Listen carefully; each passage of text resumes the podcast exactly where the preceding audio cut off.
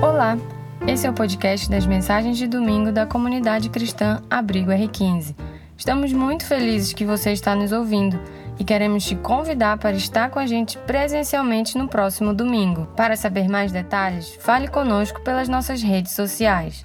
Abrigo R15, acolhendo gerações.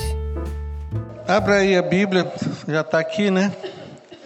Quem quiser ver outra versão, como tem gravação, então vou ler. Marcos 12, 18 a 22, a 27.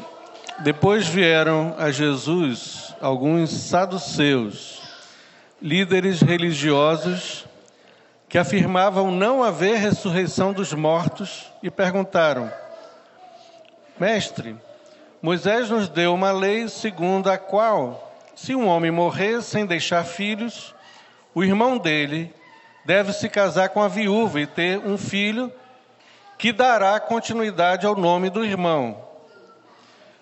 Numa família havia sete irmãos.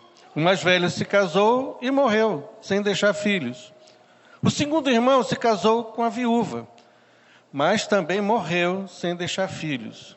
Então, o terceiro irmão se casou com ela. O mesmo aconteceu até o sétimo irmão. E nenhum deixou filhos. Por fim, a mulher também morreu. Diga-nos, de quem ela será esposa na ressurreição? Afinal, os sete se casaram com ela. Jesus respondeu: Será que o erro de vocês não está no fato de não conhecerem as Escrituras, nem o poder de Deus? Pois quando os mortos ressuscitarem, não se casarão nem se darão em casamento Nesse sentido, serão como os anjos do céu. Agora, quanto a ver ressurreição dos mortos, vocês não leram a respeito nos escritos de Moisés, no relato sobre o arbusto em chamas? Deus disse a Moisés: Eu sou o Deus de Abraão, o Deus de Isaac e o Deus de Jacó. Portanto, Ele é o Deus dos vivos e não dos mortos. Vocês estão completamente enganados e na versão revista atualizada laborais em grande erro, o finalzinho. Bom, palavra de Deus sempre é momento de transformação, de cura, de despertamento, de elucidação, de resposta de Deus. Então vamos ter um momento de oração. Ore aí no seu lugarzinho, da forma como você achar melhor, mas apresente sua vida diante de Deus. Talvez seja o único tempinho que você tem para ouvir da palavra de Deus, para louvar a Deus, para ter comunhão com os irmãos, porque a semana é cruel, vai ser veloz, vai ser desafiadora, vai ser cheia de desafios. Então é um momento bom para você parar para refletir na palavra de Deus. Senhor nosso Deus, eterno Pai, nós te agradecemos por essa manhã especial. Obrigado porque tantos flamenguistas estão nas nuvens, mas queremos declarar aqui também que o Vasco não vai cair para a segunda divisão. E declarar que a nossa alegria é maior do que a alegria de um time de futebol que ganha a, a alegria do Senhor é a nossa força, a força do dia a dia. Que a tua graça é melhor do que a vida. Por isso te agradecemos por, por esse momento e te pedimos que tu nos traga luz, nos traga força nova, nos traga renovo de vida, nos traga as respostas que precisamos, os milagres, a intervenção do Senhor na hora exata naquele ponto e naquela necessidade que cada um de nós tem diante do Senhor. Ministra bênção, nós te pedimos. Em nome de Jesus. Amém. Então vamos prosseguir aqui. Então, a pergunta que a gente vai fazer é essa que Jesus fez. O erro de vocês não está no fato de não conhecerem as Escrituras nem o poder de Deus. Aí vem uma constante da fé cristã, porque no decorrer da história da igreja, a gente vê polarizações, porque o homem é dado às polarizações. Dificilmente alguém se apega ou ancora no meio termo, na linha da moderação, na linha do equilíbrio. A nossa tendência sempre é um polo e de outro. Não estou falando de política, graças a Deus, mas no coração do homem há uma necessidade de polarizar, né? Então a balança vai pesar para o estudo das escrituras, a ênfase nas escrituras, ou então ir para um outro lado, poder de Deus. Não é? E a gente pode entender, por exemplo, que esse lado que pende para as escrituras, a, a, as tendências é a centralidade na palavra de Deus. A centralidade ou a ênfase é o ensino das escrituras sagradas.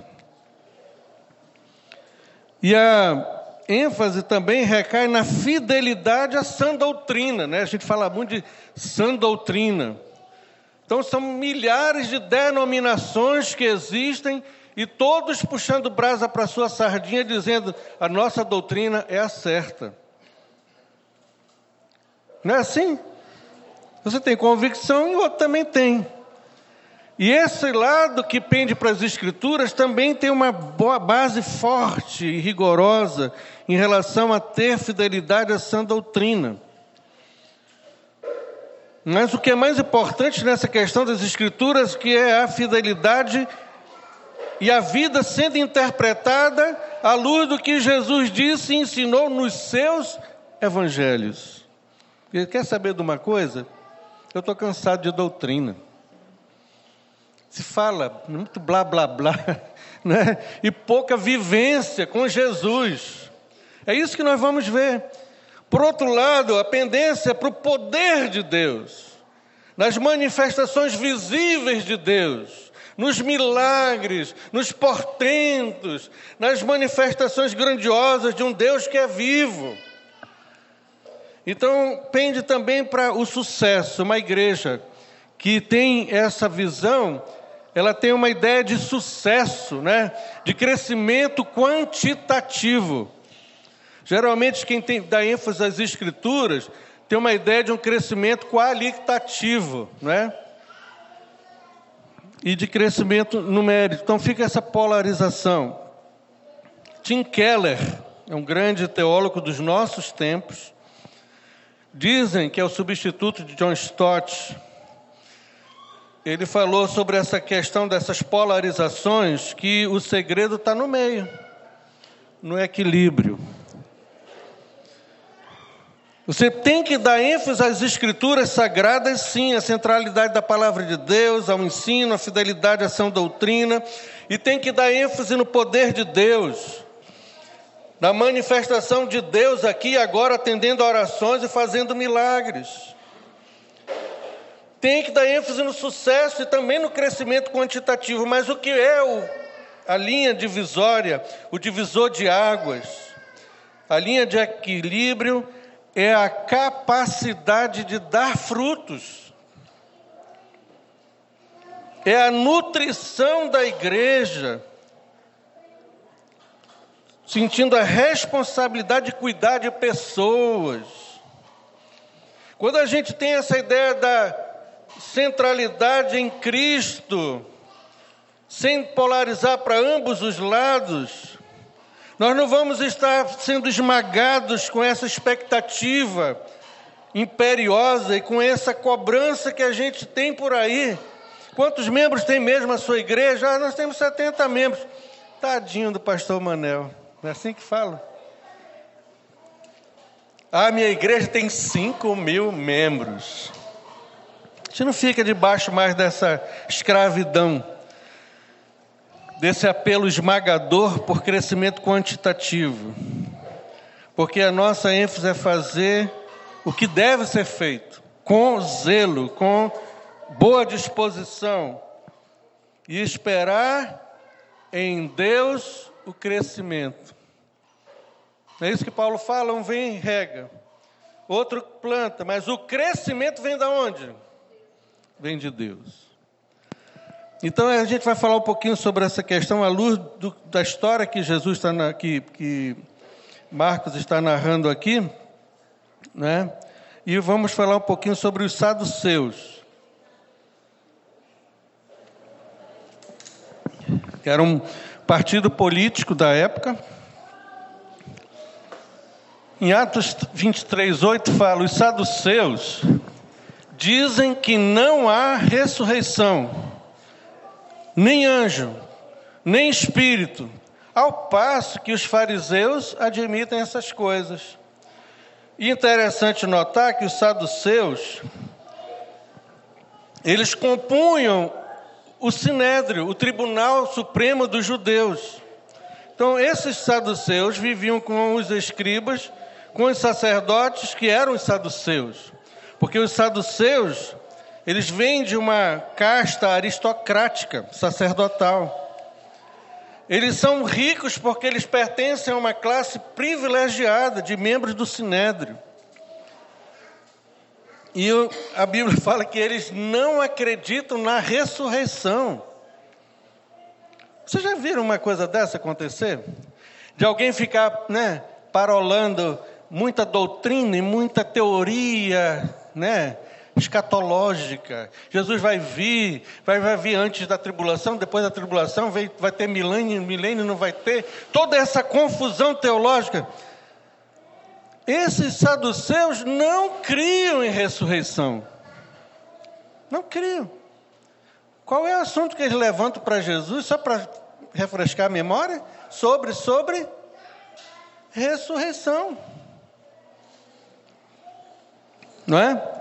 porque eles não acreditavam em anjos, em espírito, não criam né, no julgamento final, na vida após a morte, não criam na providência divina e não criam no Messias prometido.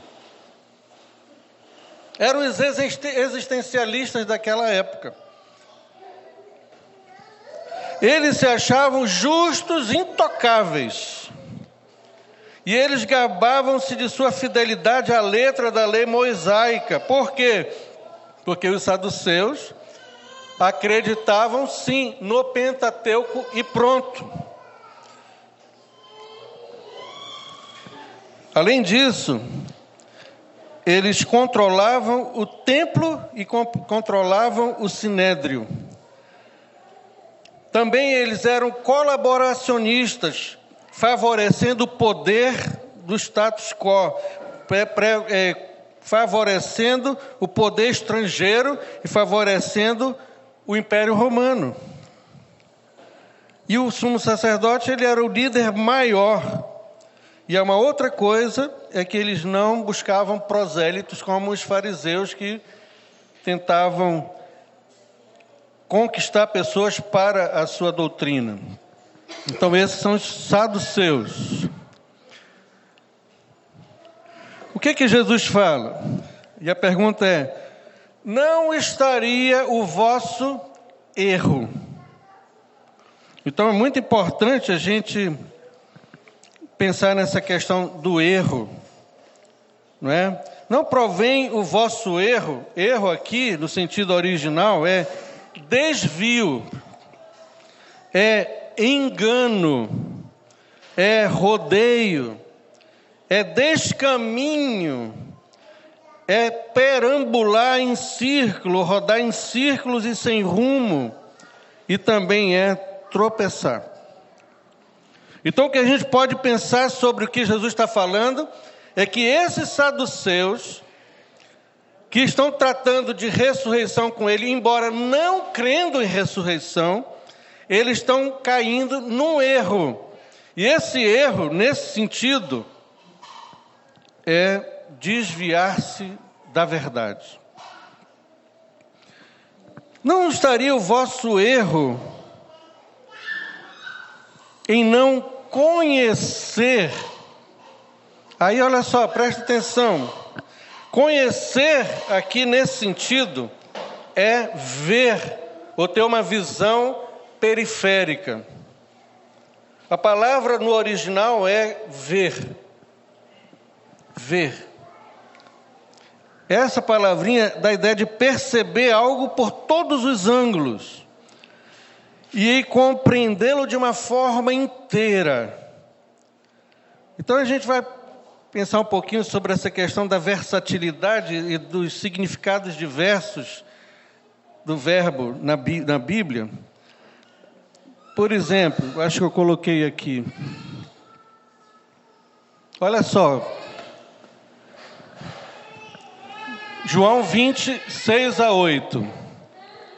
Diz o texto: A seguir, Simão Pedro, falando sobre a ressurreição, eles estão correndo ao túmulo. Jesus havia ressuscitado. E aí lá vai Simão Pedro, que vinha atrás dele, do discípulo amado, de João. Chegou, entrou no sepulcro e viu as faixas de linho, bem como o lenço que, que estivera sobre a cabeça de Jesus. Ele estava dobrado à parte, separado das faixas de linho. Depois o outro discípulo, que chegara primeiro ao sepulcro, também entrou. E o que aconteceu? Ele viu? E creu.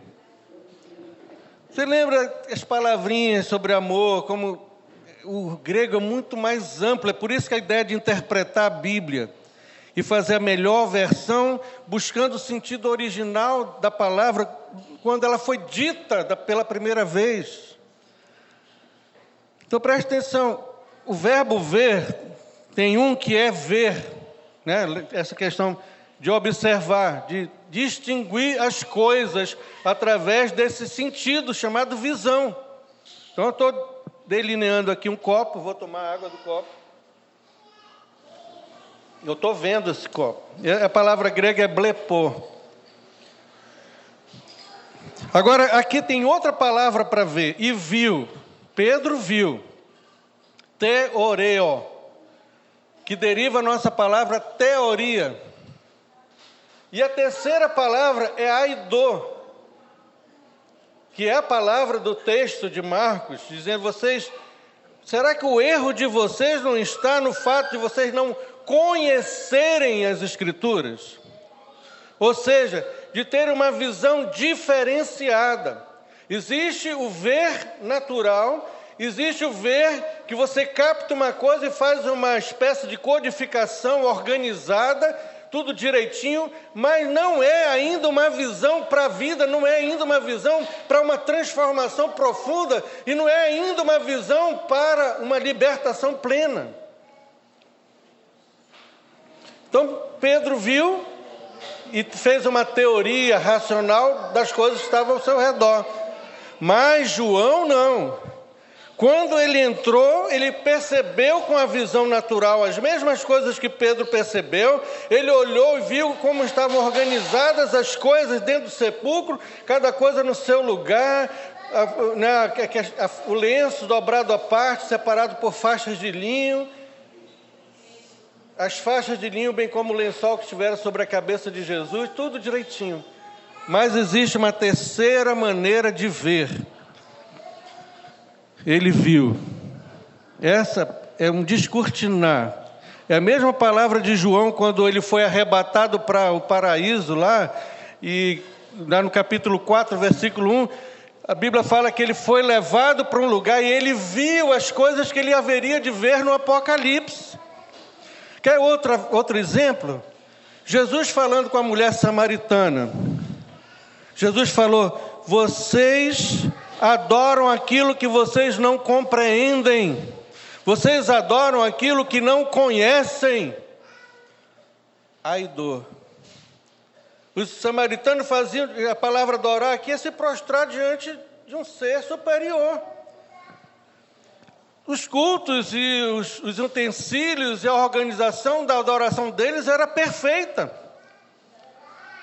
Jesus disse: Vocês estão adorando, mas vocês não estão vendo, vocês não estão conhecendo, vocês não estão tendo uma visão exata, periférica e perfeita da minha vontade, do meu propósito para a vida de vocês. É isso que Jesus fala aos saduceus. Vocês têm uma visão física perfeita, vocês têm uma visão teórica, racional, o ensinamento teórico das Escrituras tranquilo. Tanto que vocês não creem, mas vocês estão argumentando sobre as coisas do que Moisés falou. Mas vocês não têm a compreensão espiritual para entenderem, crerem nas Escrituras. Qual é o tipo de visão que a gente está exercitando aqui? Você está vendo só as coisas naturais? Você está vendo de uma forma teórica, né? interessante. Ou você está vendo com a dor, com a conhecimento pleno, uma visão periférica, uma visão perfeita daquilo que Jesus quer e determinou como propósito para a nossa própria vida. Continuando o texto. O vosso erro não está no fato de vocês não conhecerem as Escrituras. Quando Jesus fala as Escrituras, não tinha ainda Novo Testamento, não tinha ainda os Evangelhos, não tinha ainda as cartas paulinas. E as Escrituras eram exatamente isso aqui: a lei, a história, salmos e profetas. No caso, os saduceus só acreditavam na lei, só acreditavam nos cinco livros que Moisés escreveu. Aí, recorre, aí vem para cima de nós a pergunta: como é que a gente está entendendo as Escrituras? O que tipo de visão nós estamos munidos para ler? A gente lê, lê, quase não entende nada. Ou lê para estudar, né? É gostoso estudar e ver como era no Antigo Testamento, os costumes, e com uma, um comentário do lado. Mas isso não é o que se exige. Vocês, o erro de vocês é porque vocês ou estão pendendo para as Escrituras ou para o poder de Deus. Vocês precisam de um equilíbrio, de uma visão certa sobre as coisas. Osés fala: O meu povo está destruído porque lhe falta conhecimento da palavra. Em outra versão tem falta visão. Então, meu povo está sendo destruído porque não tem visão, porque não tem a visão correta, porque falta conhecimento. Errais como Israel no tempo de juízes. Ainda vou ver esses dois textos aí. Em Juízes 2,17, para vocês terem uma ideia sobre o livro de Juízes, é um livro que fala sobre uma, um círculo vicioso dos judeus. Então eles pecavam, aí eles eram oprimidos. Aí depois de, de serem bastante oprimidos, eles clamavam a Deus. Aí Deus ouvia, tinha misericórdia, aí ele mandava um juiz, havia um tempo de, de refrigério, de alívio, de paz através daquele juiz, depois eles voltavam a pecar de novo. Depois que eles voltavam a pecar de novo, eles ficavam oprimidos. Depois que eles ficavam oprimidos, eles clamavam a Deus. E o que, é que acontecia? Deus ouvia, tinha misericórdia, e assim sucessivamente. Então, Juízes 2,17. Os filhos de Israel não quiseram ouvir Antes se prostituíram com seus deuses e o adoraram. Logo se desviaram, erraram por um caminho, ou se desviaram do caminho dos seus antepassados, o caminho da obediência aos mandamentos do Senhor, recusaram abandonar suas práticas e seu caminho obstinado. Aí, se você for olhar depois, Juízes 17, 6, Juízes 21, 25, a mesma palavra se repete. Naqueles dias, cada qual fazia o que achava mais certo. O juiz acaba com esse tom negativo. Relativismo, né? A minha verdade é minha verdade, você tem a sua, respeita a minha, acabou. É por isso que é preciso ter um parâmetro. Senão a gente vai, vai, vai escorregando e vai se atolar numa areia movediça de relatividade, de modismo, de teorias, de ideologias que surgem e somem, e vem outra e você fica meio ao léu, no mar bravio, à deriva. Por isso que é importante se firmar nas escrituras sagradas. Aí no Salmo 119, 176, ando errante, perambulando em círculos como ovelha desgarrada. E ele faz a oração: Senhor, procura o teu servo, porque eu não esqueço dos teus mandamentos. Que oração! E o texto que eu falei de Oséias, sobre as Escrituras, toda a Escritura é inspirada por Deus, é útil para o ensino, para a repreensão, para a correção, para a educação na justiça. Afim, o objetivo das Escrituras é que o servo de Deus seja perfeito. Aqui não é ser justo, não é ser o santarrão da igreja. Aqui, ser perfeito é atingir, é uma uma visão teleológica, ou seja, de telos, de final, é de você atingir o alvo e o, o, o plano e o propósito de Deus para a sua vida. É atingir a estatura de, de, do varão perfeito, é Jesus ser formado em nós, isso é ser perfeito. E perfeitamente habilitado para toda boa obra.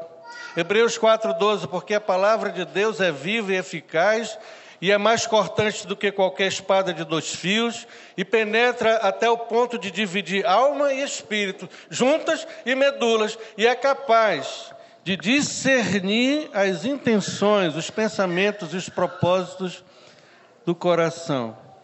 Se você abrir em Salmo 119, você vai ver a lei do Senhor é perfeita, restaura a alma e tantos atributos e adjetivos a respeito dos efeitos positivos terapêuticos e curadores da palavra de Deus em nós, as Escrituras. Agora preste atenção. Vocês erram. O fato é de errarem porque vocês não conhecem as Escrituras nem o poder de Deus. Jesus está dizendo, ei, vocês estão falando besteira, porque vocês não têm, não têm conhecimento do que vocês estão falando. Vocês nem creem em ressurreição, por que, que vocês estão querendo argumentar sobre isso? Poder de Deus. Dínamos significa dinamite. Isso dá ideia de explosão, de entusiasmo. Aí eu volto a repetir: às vezes nós nos empolgamos com coisas com bens materiais, nos empolgamos e nos emocionamos com coisas, com eventos. Tem gente assim que termina o evento fica meio jururu, ah, mas agora vem ali não sei o quê, né? Aí se empolga, aí se envolve, aí termina o evento. Ou então coisas, você adquire coisas, e quanto mais coisas você adquire, mais infeliz você é. É interessante perceber que no Antigo Testamento o nome de Deus é El Shaddai. Deus Todo-Poderoso. Aquele que cria do nada, que tira a vida onde não há vida. Esse é o nosso Deus. E quando você vai falar de ressurreição, aqui está aquele que disse: Eu sou a ressurreição e a vida. Quem crê em mim, ainda que morra, viverá. Então a gente vai ver aqui poder da ressurreição quanto à ressurreição dos mortos. Vocês nunca leram no livro de Moisés? Olha só como Jesus está tratando no nível do, do saduceu. Ele não vai falar dos históricos nem de salmos. Ele vai falar de Moisés, do livro que ele cria, ou dizia crer. No texto referente à sarça, como Deus lhes falou: Eu sou o Deus de Abraão, o Deus de Isaac e o Deus de Jacó. Ele não é Deus de mortos, e sim de vivos. Amados irmãos, isso significa dizer que os nossos entes queridos, que os patriarcas do passado, todos que morreram em Cristo estão vivinhos da Silva, amém? Que está dizendo, cara? Eu não sou, eu não fui o Deus de Abraão, eu sou o Deus de Abraão. Porque eu sou um Deus de vivos e não de mortos. Romanos, e se o Espírito daquele que ressuscitou Jesus dentre os mortos habita em vocês, aquele que ressuscitou a Cristo dentre os mortos também dará vida aos seus corpos mortais, por meio do seu Espírito que habita em vocês. O poder da ressurreição não é para lá, não é para a glória, não é para o futuro, não é para o porvir. O poder da ressurreição é para dar uma chacoalhada, uma eletrizada, uma energizada nesse corpo mortal, para eu ficar vivo, para aqui e agora. Mas também o poder da ressurreição é para o futuro, é para a era futura no momento, no abrir e fechar de olhos, ao som da última trombeta, pois a trombeta soará. Os mortos ressuscitarão incorruptíveis e nós seremos transformados. Está aí um assunto que ninguém fala, né? Te fala de vitória aqui e agora. Ser vitorioso, ser triunfar sobre os outros, ser bem-sucedido, ter sucesso comprar mais coisas, adquirir bens. Parece que a gente vai viver eternamente sobre essa terra, né, irmãos? Mas não vamos. A gente tem que olhar nossa vida aqui agora para ser tomada pelo espírito de vida, o espírito da ressurreição sobre as nossas vidas hoje. Mas quando a gente fechar os olhos, vamos direto para a presença de Deus Hoje mesmo estarás comigo no paraíso. Jesus falou para aquele ladrão que se arrependeu. O, a glória para Paulo era estar com Cristo, morrer estar com Cristo. E um dia, todos os mortos vão ressuscitar e vão se encontrar com Jesus com corpos diferenciados, incorruptíveis e transformados. Amém, irmãos? Poder de Deus. Vocês estão errando, vocês estão, estão se desviando do centro da minha vontade, polarizando, ou vocês estão num lado, ou vocês estão no outro, porque vocês não conhecem nem as Escrituras, nem o poder de Deus. Poder Criador, João, Jeremias 10, 12. Mas foi Deus quem fez a terra com seu poder. Firmou o mundo com a sua sabedoria e estendeu os céus com o seu entendimento. Olha o poder criador do universo. Quantas estrelas, quantos planetas existem? São, são universos dentro de universos. Aí, se você olhar o, modo inverso, você vai ver no, nesse microcosmos da mente humana um outro universo. Deus criou tudo, nos criou, porque Salmo 139 fala sobre isso. Tu criaste o íntimo do meu ser e me teceste no ventre da minha mãe. Eu te louvo porque me fizeste de modo especial e admirável. As tuas obras são maravilhosas. Disso tenho plena certeza. Então, novamente, Deus não é um Deus de teoria, de ver né, como uma teoria. Deus é o Deus para a gente ver na prática. O Espírito de vida da ressurreição entra em nós para a gente ter essa experiência de vida abundante aqui e agora, e um dia nós vamos realmente ter um corpo incorruptível na ressurreição. Agora, Deus criou o mundo, mas nos criou de um modo assombrosamente maravilhoso, como diz a outra versão. E quando a gente entende isso, a gente sabe de onde vimos, a gente sabe a quem pertencemos. Há uma, uma sensação de pertencimento. Deus nos criou e Deus está nos levando para um alvo, para um objetivo maior, que é a glória dele, aqui ou quando a gente subir para a glória celestial. Poder de adoção. Quando eu botei adoção aqui, é de se relacionar com Deus.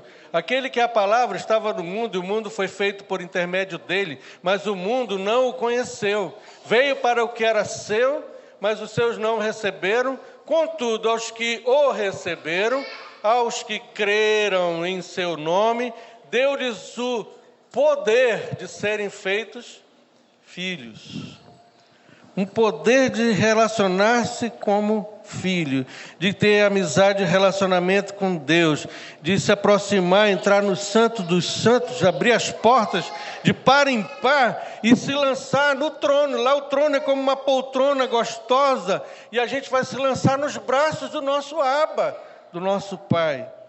Poder de filiação é o poder de criar relacionamento de Deus que vai nos salvar no final dos tempos.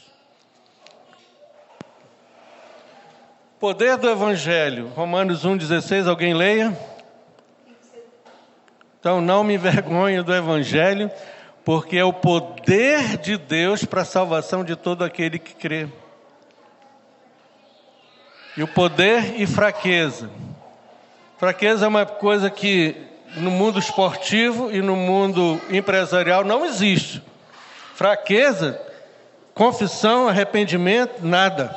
Mas na contracultura do reino é muito importante a confissão, o arrependimento e a fraqueza.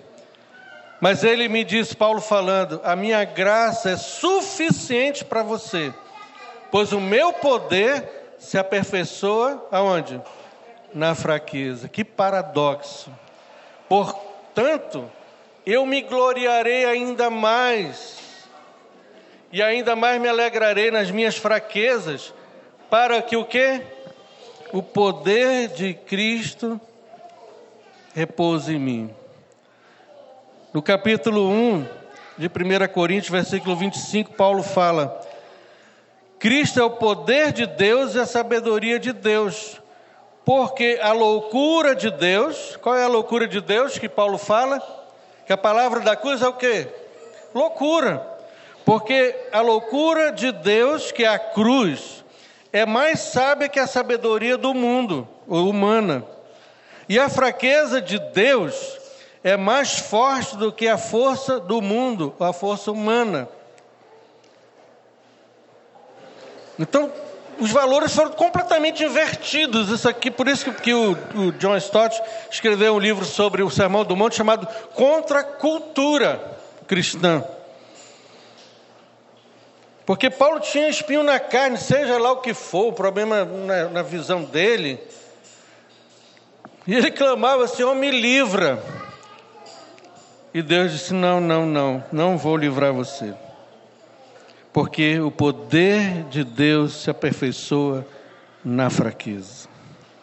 Quando a gente se sente fraco, Calvino falou, aí a gente é forte. Quando a gente se acha forte, aí nós somos fracos. E finalmente, amados irmãos, poder e testemunho.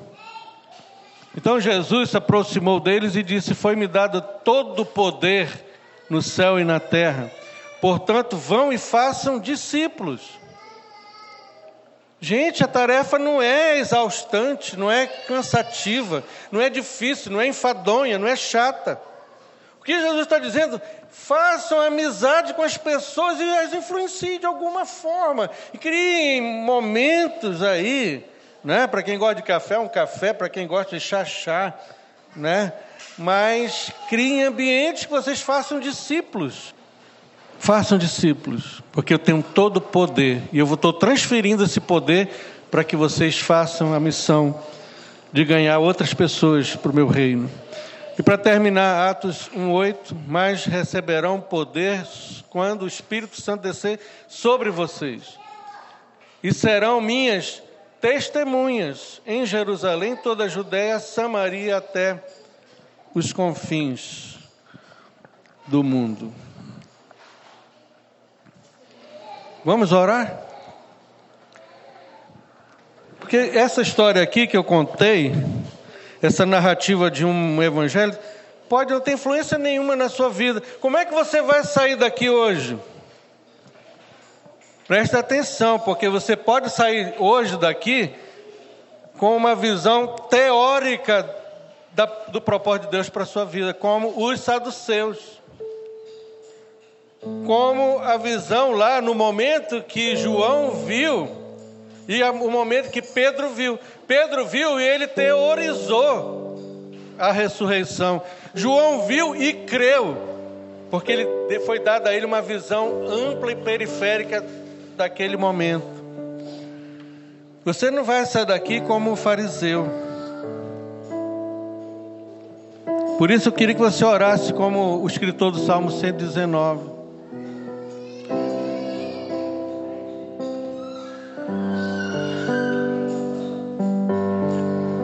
Orar como o escritor do Salmo 119, abre os meus olhos para que eu veja as maravilhas da tua lei. Olha só a diferença de palavra. No outro texto que ele escreve, ele fala: Sou errante, sou um, uma ovelha desguiada. Mas agora ele fala: Não, eu sou um peregrino. Eu sou um andarilho que saio da minha terra e vou para Jerusalém para adorar a Deus ali. Eu tenho um alvo específico.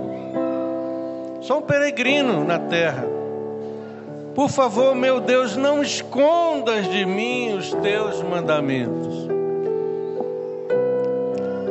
Então você, né, no lugar que você está, você pode orar.